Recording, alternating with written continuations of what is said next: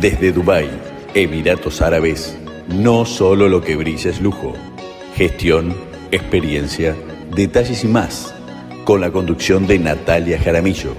Aquí en RSC Radio Internacional. Escucha cosas buenas. Hola a todos y bienvenidos a No solo lo que brilla es lujo. Mi nombre es Natalia Jaramillo y desde Dubái los saludo hoy lunes 13 de noviembre. Este es un espacio en el que hablamos del mundo del lujo, tendencias, características y que además busca darles tips, contarles secretos que ojalá les sirvan como fuente de inspiración para generar muchísimo más valor en sus negocios. Recuerden que para poder recibir y generar valor debemos empezar por darlo primero. Hoy les voy a hablar de un tema que me encanta. Siempre digo lo mismo, pero es que todos los temas me encantan. Y es les voy a contar algunas de las lecciones y de cosas que he aprendido en mi carrera profesional sobre el lujo y sobre cómo funciona y, han sido lecciones que he aprendido obviamente por medio de experiencias que no han sido fáciles para mí porque eh, trabajar en lujo cuando empiezas y sobre todo cuando estás como en las, en las posiciones iniciales hay mucha exigencia y digamos que yo pensaría que en esta cultura igual es muy fuerte el trato eh, y la exigencia que se le da a los colaboradores.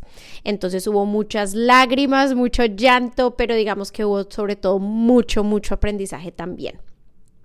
Entonces, les voy a ir contando poquito a poquito ciertas anécdotas y con eso también les iré contando qué aprendí de esas anécdotas y creo que son eh, algunas lecciones que que para mí han sido fundamentales en el modo en el que yo pienso, en el modo en el que yo trabajo hoy en día y que realmente han formado una visión de mi mundo y de mi modo de hacer las cosas que es muy particular y creo que eso se ha dado a esa suma de todas esas experiencias y de todas esas historias que, he recogido a lo largo de los años. Em, bueno, ustedes saben que cuando yo tenía más o menos unos 23 años, yo llegué al mundo árabe.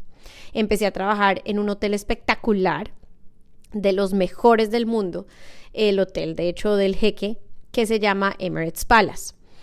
La verdad era un palacio, o sea, no me voy a poner a decir que era un hotel normal, era un mega palacio lleno de oro, brillo, una locura. Yo cuando llegué acá yo nunca había visto algo así en mi vida, o sea, era realmente impresionante. Y pues ahí conocí a personas de todo el mundo. Conocí a jefes de Estado, familias reales, celebridades, deportistas. Y bueno, pues obviamente así comenzó esta súper, hiper, mega aventura que estuvo llena de un montón de aprendizajes. La primera lección que yo aprendí en el lujo, y si no la primera, sino una de las primeras, ha sido que el lujo es subjetivo. O sea, el lujo no tiene un significado universal, eso yo también se los he dicho en ocasiones anteriores. Y es que como el lujo es algo distinto para todo el mundo, también se entrega de manera distinta de acuerdo a la persona. Y esto lo aprendí después de encontrarme diferentes personas. Obviamente les podría hablar de 100 mil clientes que he tenido, pero pues la idea es que hable de gente que de pronto ustedes conozcan, porque si yo les hablo de un Carlos Pérez, pues da igual. Pero si les digo, por ejemplo, el rey de Marruecos, pues entonces de pronto dicen, ah, el rey de Marruecos, ¿no? Entonces les voy a hablar de ciertas personalidades que todos ustedes conocen y y con las cuales tuve ciertas interacciones que me empezaron a dar un indicio de, uff, esto es complejo y es difícil porque para cada persona el lujo es algo supremamente distinto. Entonces, por ejemplo, cuando conocí al rey de Marruecos, aprendí que el lujo realmente puede llegar a ser demasiado ostentoso. Para él el lujo es una ostentosidad, pero que para muchos puede ser exagerada. Yo me acuerdo que eh, él pedía muchísimas cosas y, de hecho pues hubo varias cosas que eran curiosas. O sea, por ejemplo, una de ellas era dos días antes de que él llegara, él mandó unas costureras a que le tejieran ahí en vivo las cortinas de la habitación. Él no quería las cortinas actuales, sino él... sino, que pena, pero es que tengo aquí a mi perrita ladrándome. Perdón. Eh, entonces él no quería las cortinas del hotel, sino él quería sus propias cortinas. Entonces traía sus costureras a que vinieran a hacer todo este, este proceso. Eso me parece un poco curioso, yo qué necesidad tiene. Bueno, pero igualmente trajo su propia nevera y de igual manera también trajo su propio colchón. Y de igual manera también trajo sus propios televisores y los televisores tenían que estar instalados en ciertos puntos, en la tina, eh, tenían que estar instalados al frente del inodoro, otro tenía que haber otro eh, en un ángulo en, en el vestier, también el grande frente a la cama, pero la cama él no quería la cama como tal, sino solo el colchón en el piso. Eh, eh, esos, ese tipo de suites en las que él se quedaba y tenían obviamente una mini cocinita que ya tenía una nevera, él no quería esa nevera, nos tocó sacar esa nevera y esa nevera de hecho está como empotrada, eso fue un trabajo impresionante que después igual nos tocó entrar en obra para poderlo corregir, ¿no? Y volver a dejar la suite como estaba al principio, pero pues es el rey de Marruecos y estaba invitado por el jeque, entonces pues obviamente te toca hacer todo lo que pidan. La puerta también la trajo, la puerta de la habitación la trajo desde Marruecos porque él quería una puerta de seguridad y nos tocó quitar la puerta que había actualmente e instalarle su puerta de seguridad, o sea, unas cosas. Y, y esas, todas esas experiencias realmente fueron bastante curiosas de ese nivel de perfección, pero también realmente ostentosidad. Yo me acuerdo que además venía, las maletas llegaron como con, como con eh, más de 40 camiones militares llenos de equipaje y de hecho lo curioso de todo era que nosotros decíamos, bueno, pero este, este equipaje es de toda la delegación porque él venía con muchas personas y no, no, no, este es el equipaje solo del rey. Y yo, wow. Y dijo, es que al rey le gusta viajar con todo, su, o sea, con toda su ropa entera, o sea, este es el closet completo de él porque él no sabe qué se va a querer poner. Y si mañana se quiere poner X cosa, pues esa X cosa tiene que estar en ese hotel, en cualquier parte del mundo donde él esté. Yo, wow, bueno. Y así no les puedo explicar, hay 600 mil cosas absolutamente impresionantes de, de, de, de, él.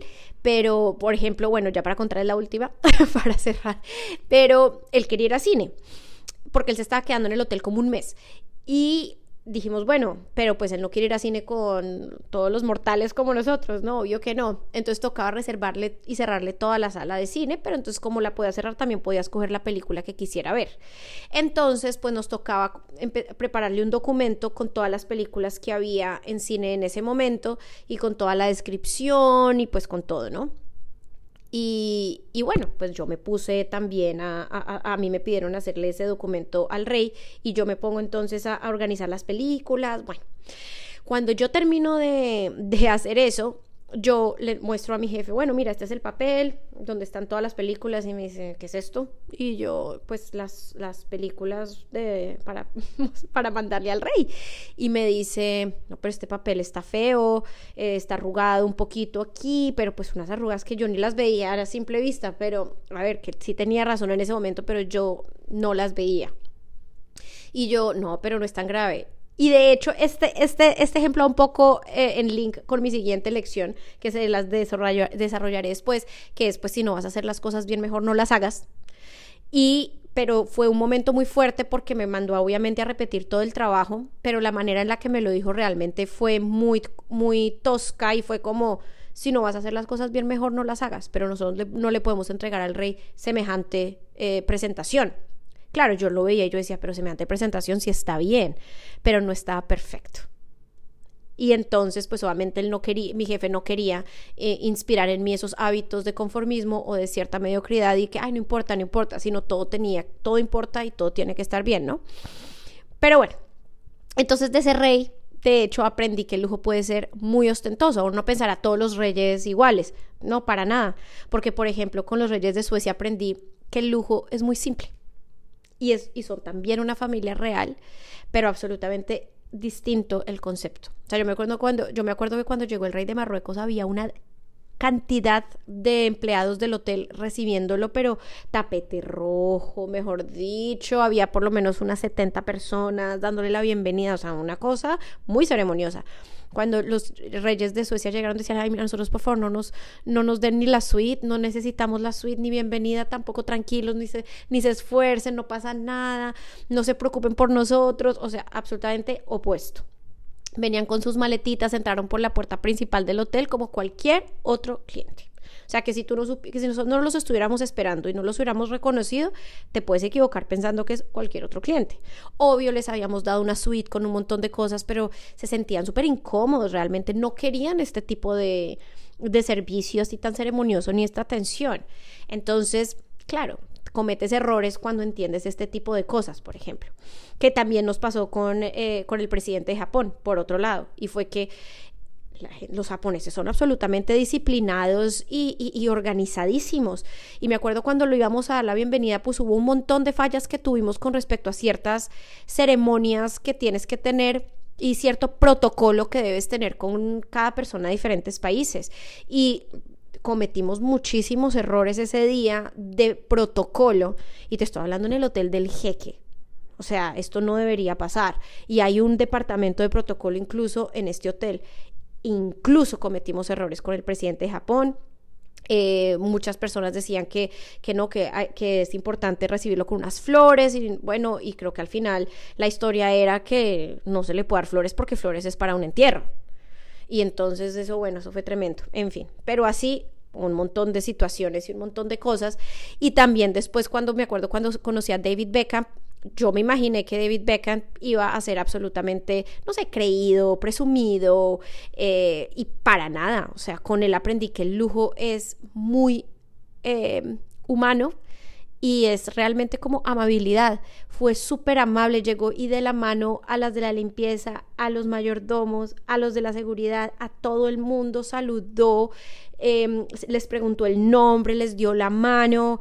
Eh, yo me acuerdo que yo le estaba haciendo como la explicación de la habitación que uno hace eso para los clientes que, pues para cualquier cliente, pero usualmente a los clientes muy VIP, pues ellos después vienen mayordomo y hace esa parte pero yo le pregunté, pues quisieras que te explicara lo de la habitación y él sí, claro, y se aguantó todo mi tour, yo era nueva, entonces yo explicándole más o menos cómo abrir y cerrar la caja fuerte, cómo se apagaba la luz, cómo se abrían las cortinas, o sea, qué pena, hoy me acuerdo y me da un poquito de, vergüenza, pero él súper paciente, me hacía preguntas y de todo, o sea, la me pareció muy amable y, y muy especial en ese momento.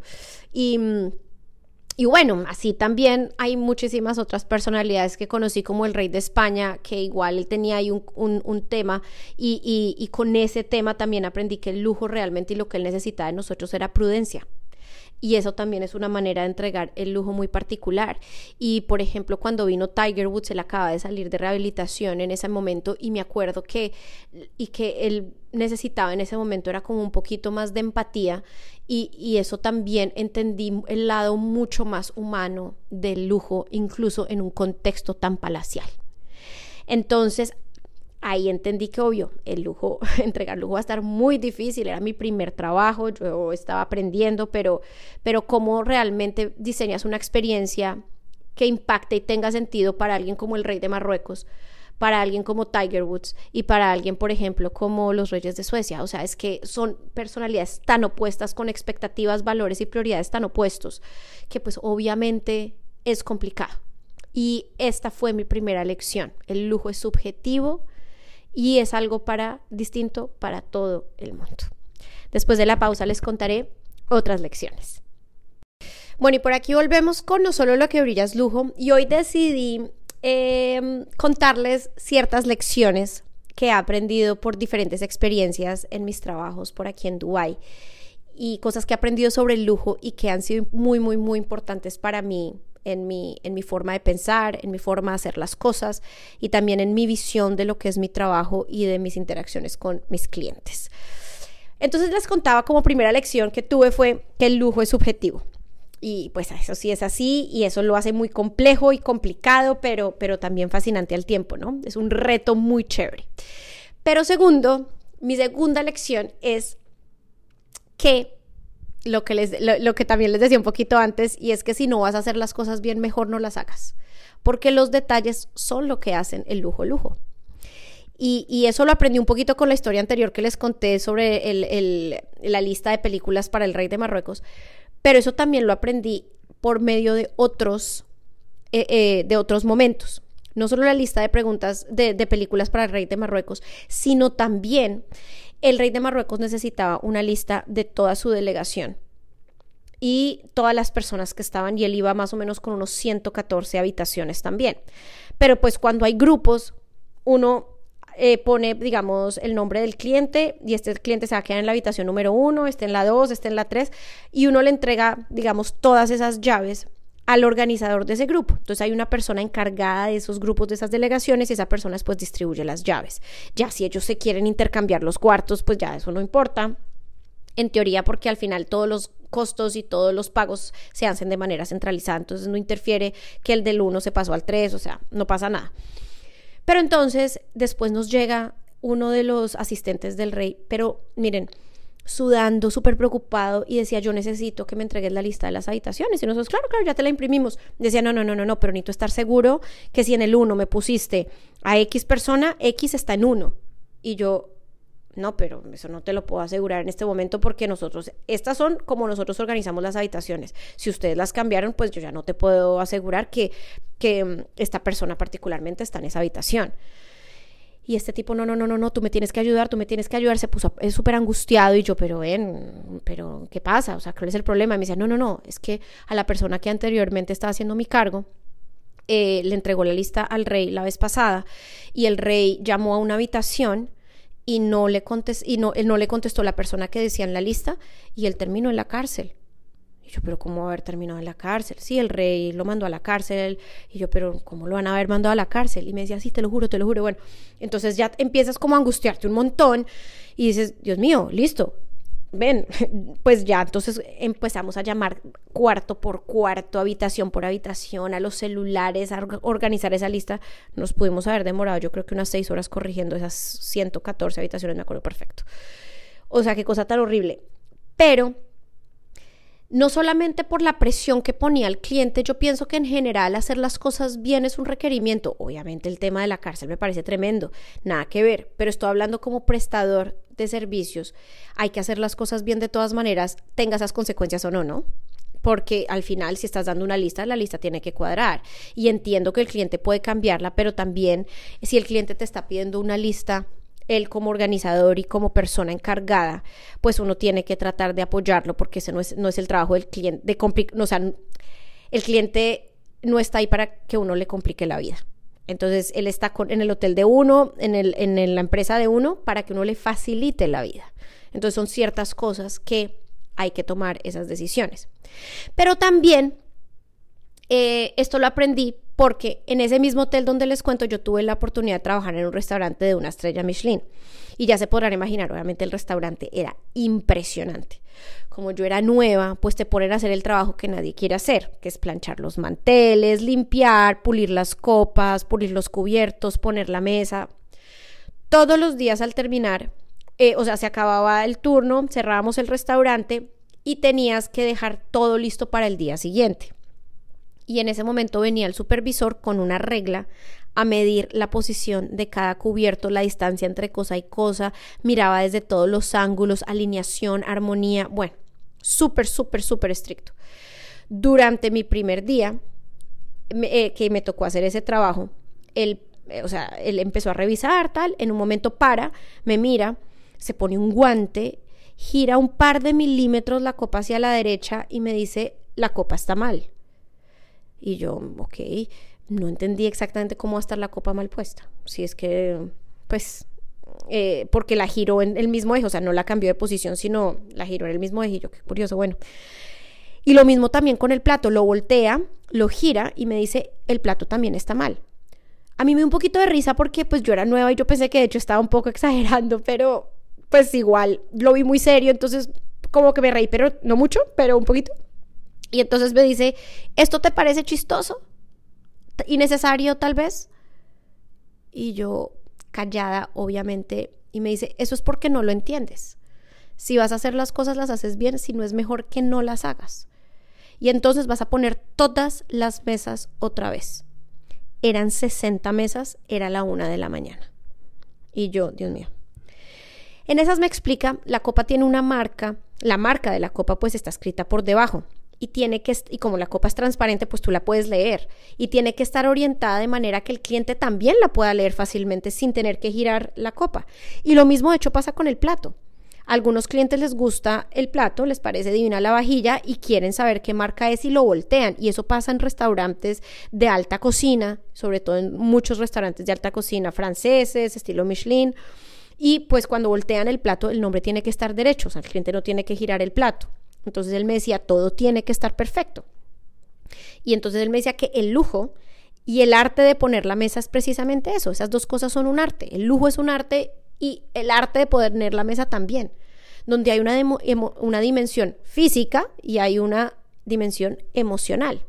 Porque físicamente el lujo requiere esa belleza, esa perfección, por eso es que nada en el lujo es al azar, todo está pensado, diseñado y desarrollado para la comodidad y experiencia del cliente.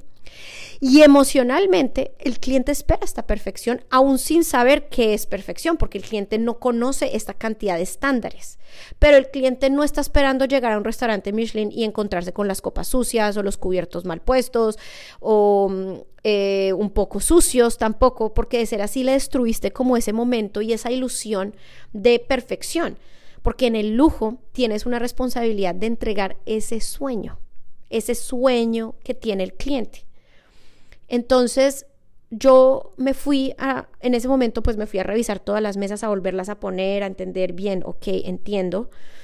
Y iba repitiendo en mi mente, sí, pues si no vas a hacer las cosas bien, mejor no las hagas. ¿Sí sabes? Y, y yo creo que esa frase a mí se me ha quedado y hasta hoy en día yo vivo por eso. O sea, mm, esa frase me representa muchísimo es una frase muy demandante, sobre todo porque es complicada, pero es una tensión hacer las cosas siempre bien. Siempre vas a cometer errores, pero que no sean por falta de cuidado, que no sean por descuido, que no sean por falta de interés.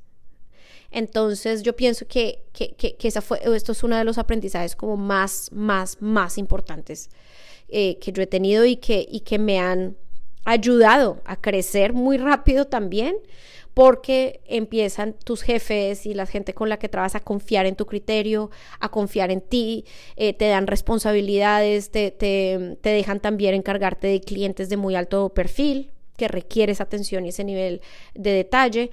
Entonces yo creo que eso me ayudó mucho a volverme muy estricta con muchas cosas y eso me ayudó también a tener oportunidades, como les explicaba antes, de conocer a reyes, actrices, actores, deportistas, presidentes, etcétera. Y era porque mis jefes confiaban en mi criterio confiaban en mi, en mi modo de hacer las cosas y sabían que si iba a hacer las cosas las iba, a hacer bien y que podían mandarme a revisar las habitaciones y yo iba a descubrir todo para que todo estuviera perfecto y si había un error yo lo iba a descubrir, mejor dicho, porque en la hotelería, eh, cuando tienes un cliente muy importante y estás en un hotel de muy alta gama, eh, pues tú tienes el departamento de limpieza, entonces primero los de la limpieza limpian, Después, el supervisor de la limpieza viene a inspeccionar la habitación y son los que le dan como el, el adelante que ya se puede hacer el check-in. Pero cuando tienes un cliente importante, eso no pasa solamente ahí. Después viene el jefe de la limpieza, que ya es la persona más alta del cargo en el departamento de limpieza, a revisar.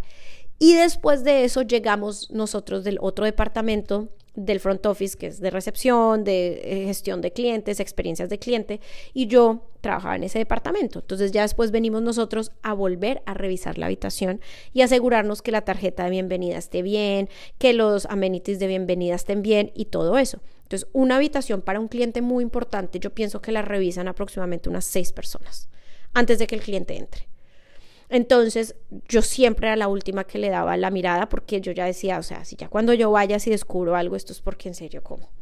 Pero a veces descubría cositas que se les pasaban a las personas. Entonces también son, son cosas importantes porque esto lo ha podido ver el cliente. Yo me acuerdo que una vez todo estaba perfecto, todo estaba perfecto y no sé por qué dije, voy a revisar el menú del room service y entonces abro el menú y empiezo a pasar hoja por hoja, hoja por hoja y después en una página me encuentro unos dibujitos estilo pornográficos hechos por un cliente con un pues a mano. Y yo ¡ah! Además porque el cliente que iba a hacer check-in en esa habitación era un príncipe y además de un país musulmán. Entonces algo así no hubiera sido apropiado. Creo que para ningún cliente hubiera sido apropiado. Pero, pero mira, hoja por hoja y nadie había pensado revisar hoja por hoja. Ese día dije, siempre toca revisar hoja por hoja. Entonces, cada vez que uno descubría cosas, te das cuenta de más cosas que tienes que revisar y te empiezas a dar cuenta que hay una cantidad de cosas que la gente pasa por alto y que el cliente después se las va a encontrar y esto no te lo estás esperando encontrar en un hotel de este nivel y tampoco en un hotel de lujo y tampoco en el Palacio del Jeque y tampoco en este tipo de, de contextos, ¿no? Entonces, esta fue mi segunda gran lección. Entonces, después de la pausa, les seguiré contando mi tercera y cuarta. Desde Dubái, Emiratos Árabes, no solo lo que brilla es lujo. Gestión, experiencia, detalles y más. Con la conducción de Natalia Jaramillo. Aquí en RSC Radio Internacional. Escucha cosas buenas. Bueno, y por aquí estamos de regreso y muchísimas gracias por, por, oírme y por seguir por aquí pendientes de, de, todos mis, mis programas. Entonces les estaba contando hoy cuáles han sido mis grandes lecciones en el lujo pero tengo muchas, o sea, hoy solo escogí cuatro, pero en realidad tengo muchas que les iré contando en diferentes programas más adelante. Em, la tercera eh, gran lección que tuve es que el lujo es una responsabilidad de siempre, siempre, siempre cumplir con los sueños y expectativas del cliente. Esto lo empecé a entender nuevamente con el ejemplo que les puse anteriormente, con cuidar esa ilusión de esos detalles, de esa perfección que el cliente espera, porque el cliente viene con muy ilusionado a vivir esos momentos. Ahora, este aprendizaje no lo aprendí en la hotelería. Esto lo aprendí cuando trabajaba en Galerie Lafayette. Yo trabajé en Galerie Lafayette de, de Dubái eh, hace más o menos unos ocho años. Y em, uno de mis cargos era, pues yo estaba encargada de todo el departamento de la experiencia, pero también era la, estaba en el departamento de capacitación y también de personal shopping. Me acuerdo que había, había, en este momento, y creo que todavía se ve esto muchísimo en las marcas de lujo sobre todo, y es como ese un poco síndrome de diva que tienen algunos de los colaboradores que trabajan en estas marcas. Voy a hablarles de este tema mucho más en profundidad en otro momento, pero este síndrome de diva es ese sentimiento que sienten algunos colaboradores de, wow, trabajo en Chanel, trabajo en Dior, trabajo en Louis Vuitton, en Hermes, o sea, soy lo máximo. Y si tú como cliente no eres un millonario, pues no tienes nada que hacer acá.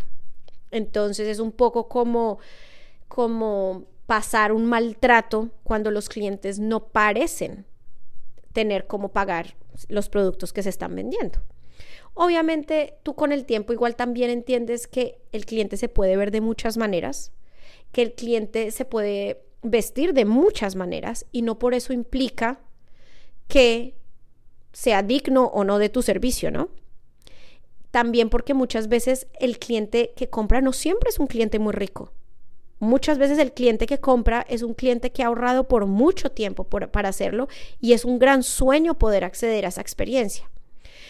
Entonces les voy a contar esta historia que para mí fue tremenda. Entonces em, llegaron unas em, niñas de un país asiático. Estas niñas yo pienso que tendrían, estas mujeres yo pienso que tendrían unos 29, 30 años. Bueno, la verdad es que no sé por qué es que eh, eh, eh, las mujeres asiáticas como no envejecen, o sea, se ven súper bien, ah, o sea, uno las ve de 50, 55 años y uno piensa que tienen 30, entonces no sé qué edad exactamente tenían, yo las vi jóvenes, pero, pero bueno, quién sabe. Acá lo que pasa es que ahí está la concepción que la gente de las culturas asiáticas es la gente del servicio. Entonces serán personas que pues sirven a los clientes, no tienen cargos usualmente muy altos, por lo tanto pues no las asocias con que van a ser ricas ni, ni nada así, ¿no?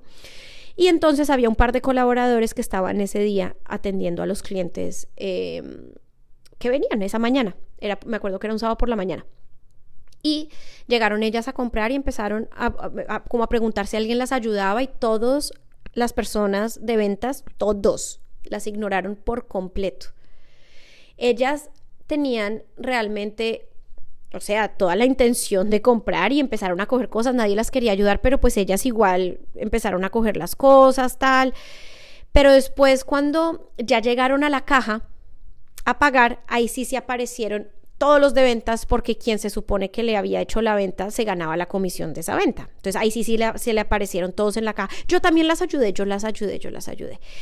Ellas obviamente entendieron todo, tampoco eran bobas. Y dijeron, un momentico que yo quiero hablar con el gerente de la tienda. El gerente de la tienda pues no estaba el sábado por la mañana, pero la segunda persona era yo. Entonces yo fui a hablar con ellas y ellas me eh, contaron más o menos todo su, toda su historia, su experiencia. Pero ellas me decían, mira que nosotras, pues empezamos como empleadas del servicio. Eh, para una familia mira a ti, empezamos a trabajar como empleadas del servicio. Nosotros nunca había en la vida nosotros habíamos visto tantos lujos y tantas cosas, pero nuestra jefe es una persona que le encanta comprar en Galería Lafayette. Y siempre la veíamos que llegaba feliz y que compraba y llegaba con sus compras. Y, y nosotros empezamos a desarrollar como un sueño de que en algún momento queríamos ir a vivir lo que era comprar en Galería Lafayette y empezamos nosotras a, organizar nuestros ahorritos. Pero en Ramadán, que es como la Navidad de los musulmanes, la gente, los jefes y pues toda la gente eh, hace muchas donaciones y le regala muchísima plata a sus, a sus colaboradores y a la gente que trabaja con ellos. Y a ellas les regalaron bastante en, esas, en, esa, en esa fecha. Pero bastante, te hablo bastante. Muchos miembros de la familia les dieron. Entonces alcanzaron a reunir muchísimo ya lo que tú hagas con tu plata y con tu dinero, tu problema, y hay gente que dirá, pero ¿cómo se van a gastar todo eso en unas compras? Bueno, pero ellas desarrollaron ese sueño y ellas dijeron, mira, vamos a Galería Lafayette y compremos algunas cositas, veamos cómo es que se vive eso. Y con una ilusión, venían ya soñándose con ese momento y con una ilusión, y llegaron a esta experiencia. Ahora, ellas ya habían visto por televisión Galerie Lafayette, ya habían visto en redes sociales, ya habían visto el Lafayette de París, ya se conocían todas las decoraciones navideñas de Galerie Lafayette de París, ya se conocían todos los servicios que había, todo lo que pasaba, todos los detalles que tenían con los clientes, o sea, ya se habían estudiado la experiencia un montón porque realmente llevan soñándose con eso, porque quiero decir, el sueño de su vida, pero el sueño de su vida. Y esta fue la experiencia. Y a mí me dio mucho dolor eso porque yo decía, qué cosa tan tenaz eh, uno, eh, el lujo tener la posición que tiene, la influencia que tiene, la inspiración que tiene y todo lo que representa. Y como puede construir, también puede destruir mucho. Y yo siempre he dicho, ese cliente puede volver, puede no volver. Ese cliente puede ser que solamente era ese sueño cumplido y punto. O ese cliente mañana de pronto uno nunca sabe las vueltas que da la vida y se terminan eh, volviendo ricas o no tengo ni idea, ¿van a volver a Lafayette? Seguramente no. Y ahí perdiste un cliente potencial. Seguramente estas le pueden contar a su jefe, mira la experiencia que tuvimos en Lafayette y su cliente que, era, que iba prácticamente cuatro veces a la semana de compras, de pronto no vuelve. Son muchos factores que, también uno no puede poner en riesgo. Pero hablando íntimamente de la experiencia para ellas, a mí eso me dio mucho dolor porque yo en la hotelería había aprendido otra cosa. Yo en la hotelería había aprendido a tratar a todos los clientes igual, todos son VIP, toda la gente merece eh, eh, ser sorprendida, ser tratada con cariño, eh, todo el mundo merece, o sea, atenciones súper personalizadas y espectaculares. Entonces para mí esto fue un súper cachetadón de entender de, ¿sabes? No cumplimos con nuestra responsabilidad y con nuestra promesa como marca de lujo, que es cumplir los sueños y expectativas del cliente. Y eso fue terrible. Y yo ese día yo dije, esto no, esto no me, a mí no me pasó, pues digamos que yo no fui la que la atendí directamente.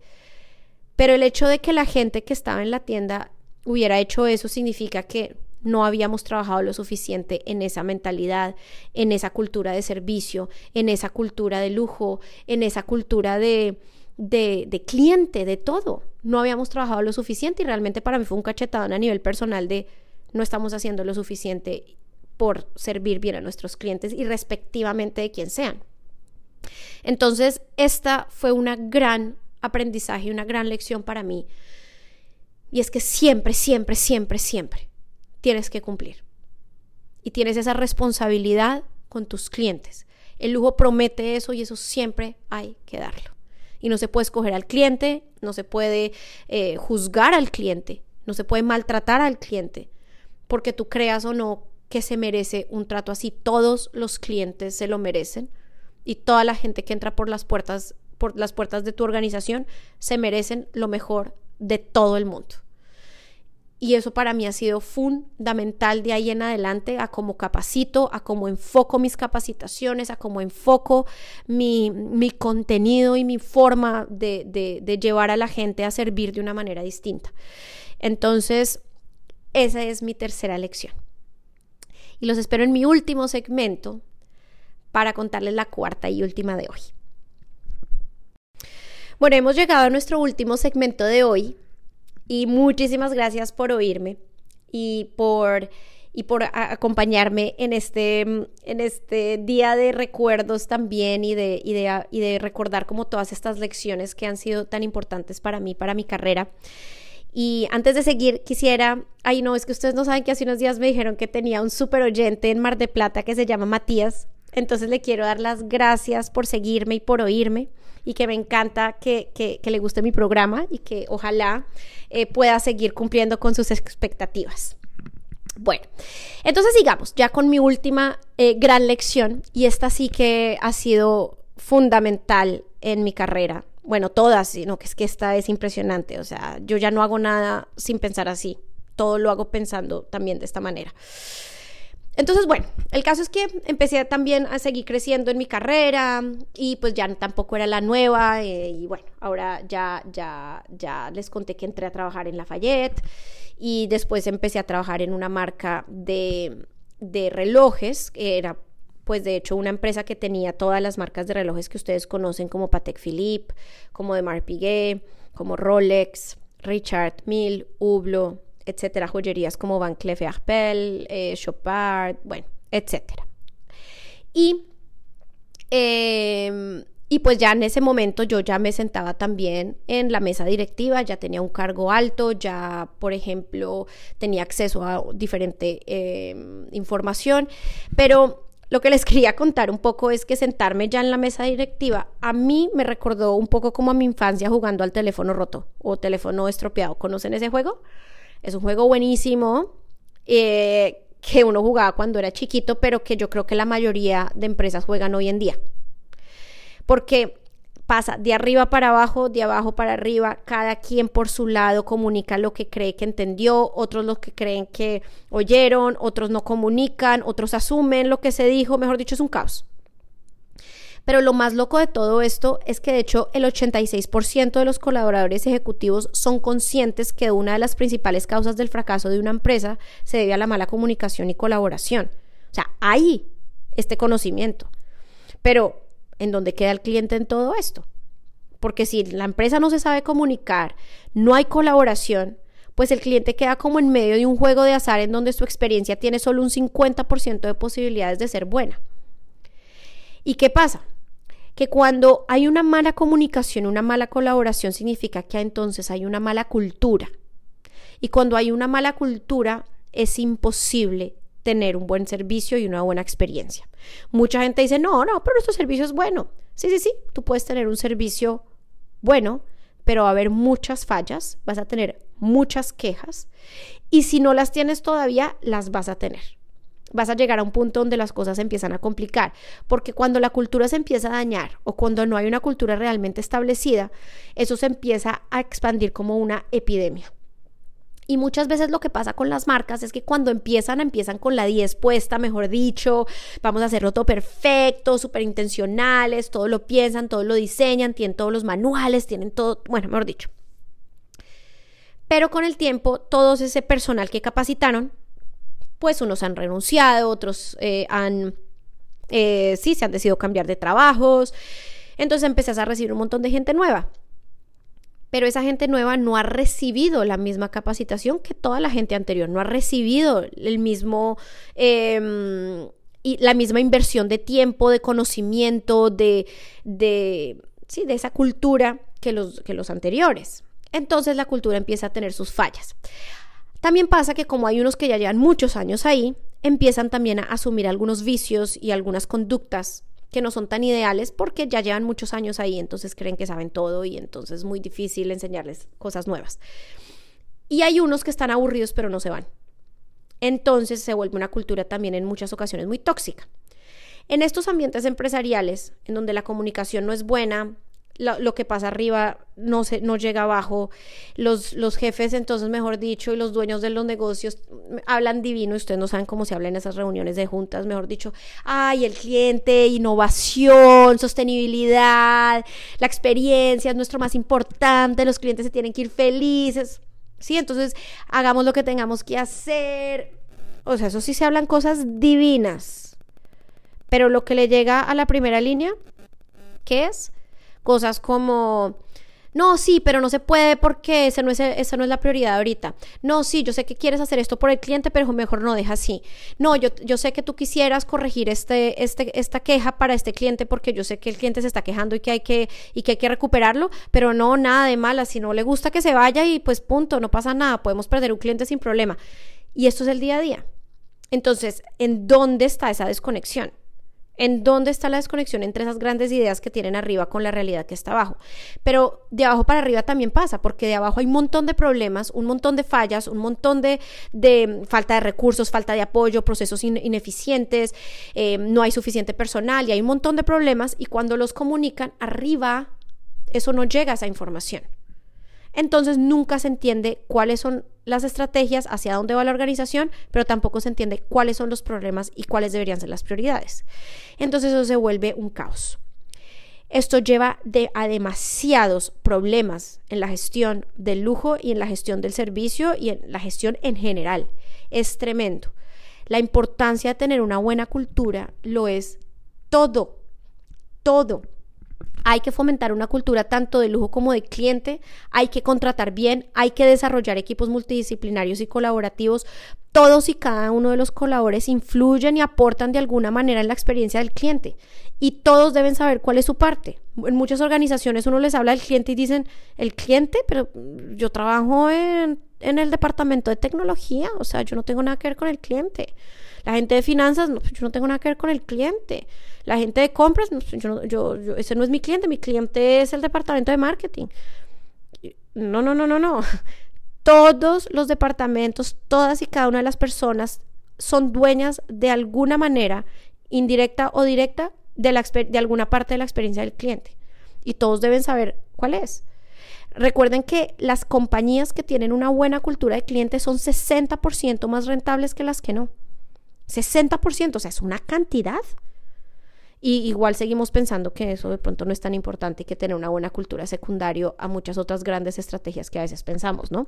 Porque no hay, yo no conozco ningún directivo que, que, que acepte que tiene una mala cultura. Que diga, sí, la verdad, nuestra empresa tiene una, mala cultura. Siempre creen que hay buena cultura porque como ellos piensan que tienen una buena cultura, ellos, ellos para ellos, ellos no han entendido que la cultura es un tema de todos y nunca se han realmente eh, bajado hasta la primera línea a entender qué es lo que está pasando allá. ¿Ok? Entonces, este tipo de cosas son tremendas. El tema de la cultura es, es tremendo. Y yo, por ejemplo, hoy en día, muchos clientes me dicen, ay, yo quiero que me diseñes una experiencia para, para, nuestros clientes, quiero como algo nuevo, quiero cambiar esto, quiero, hay muchos errores, entonces quiero como corregir tal. Y yo les decía, antes de diseñarte la experiencia, yo les digo a mis clientes, que revisar, hacer una auditoría de la cultura. No, pero ¿para qué? ¿Para qué? No hay necesidad, yo solo quiero la experiencia. Y yo no, es que yo te puedo diseñar la experiencia, pero de pronto no la vas a poder ejecutar. Porque si la cultura no es buena, no vas a poder ejecutar la idea. Y mucha gente no ha entendido eso. Ellos no entienden que si la cultura no funciona, no funciona la ejecución, no se puede ejecutar esas grandes ideas. Y por eso la mayoría de las empresas pierden un montón de plata, un montón de dinero, porque no saben ejecutar em, bien las ideas. Porque para eso necesitas tener una buena cultura, unos buenos procesos, unas buenas prioridades, unas estrategias claras, una visión eh, enfocada pero las organizaciones es que es una locura. Hoy, por ejemplo, yo hablaba aquí con un con una persona que trabaja en una de las empresas más grandes de Dubái. Pero de hecho, creo que de los Emiratos Árabes en general, yo creo que están en todos los Emiratos y además también están en Arabia Saudita, en Qatar, en Kuwait, o sea, y es una empresa que trae la mayoría de las marcas eh, de lujo y no de lujo, entonces tienen todo el tema de retail y de, y de, y de ventas, pero tienen casi el monopolio. O sea, es una marca gigante. Y él me decía que más o menos lo que él había, él lleva un año con ellos, y él me decía que lo que él estaba notando es que hay unos ciclos de más o menos unos tres meses y que cada tres meses la organización redireccionaba la estrategia. Y yo decía, es que no me sorprende, es que yo lo he vivido. Yo he vivido, yo trabajado en organizaciones donde cada tres, seis meses se cambia el enfoque, se, cambia se cambian las prioridades y se cambian las estrategias. Entonces nunca logras completar ningún proyecto. Todo el esfuerzo y todas las inversiones que hiciste en tecnología, en recursos y en un montón de cosas las pierdes porque ya eso deja de ser una prioridad para la organización. Es que las ineficiencias son enormes. Es que el tema cultural es tremendo y, yo creo que eso no solamente pasa en Medio Oriente, sino yo pienso que eso también debe pasar en Latinoamérica, porque los clientes con los que yo me he estado hablando de Latinoamérica tampoco me han dicho lo contrario. Y creo que está pasando también allá, de pronto de diferentes formas, pero la cultura, digamos en Latinoamérica el tema de la cultura de las formaciones no existe, la gente no capacita, que eso es una locura. Entonces, la mayoría de las empresas que conozco no tienen un departamento eh, eh, estructurado de formación. No existe. Y yo, entonces, ¿quién hace las formaciones? No, los jefes. Y yo, no, pero ¿cómo? Entonces, pues no nos podemos sorprender que realmente no tengamos a veces experiencias brutales, que no tengamos, eh, pues espectaculares, digo, que no tengamos unas ventas increíbles, que a veces tengamos fallas en ventas. Y entonces, ¿qué hacemos cuando hay fallas en ventas? Hacer descuentos. Pero lo que queríamos es mejorar la gestión y mejorar esa cultura, porque es que si tuvieran una buena cultura y si tuvieran una buena gestión, este tipo de cosas no pasarían. Entonces, en fin, por eso les digo, este tema me apasiona muchísimo porque es que lo veo todos los días. Entonces, bueno, esas son mis cuatro grandes lecciones eh, que, he tenido durante estos 13 años de carrera. Lo que les digo, tengo más y las iré compartiendo después más adelante, pero quería empezar con estas porque estas son tan, tan, tan claves para mí y ojalá eh, también les hayan dado un poquito de idea de cosas que son importantes y por qué y oyendo las historias de pronto se sientan identificados de cierta manera a nivel personal en sus trabajos o con sus empresas y, pues bueno, entonces em, recuerden que en el lujo eh, el cómo es muy importante, no solo qué se hace, sino cómo se hacen las cosas. Eso es muy, muy, muy importante. Entonces, no, se les olvide ese puntito, porque recuerden que no solo lo que brilla es lujo. Y otra vez vuelvo a mi título de mi, de mi programa, sino el lujo son muchas cosas que hay detrás de todo ese brillo, de toda esa ostentosidad y de todo eso que ustedes ven que les parece que es lujo. Detrás hay un trabajo muy arduo a nivel de gestión y que es lo que realmente logra entregar después esas experiencias de lujo tan distintas y tan variadas para cada persona. Entonces los espero el próximo lunes con un poquito más y, muchísimas gracias por oírme y siempre estar pendientes. Buenas tardes.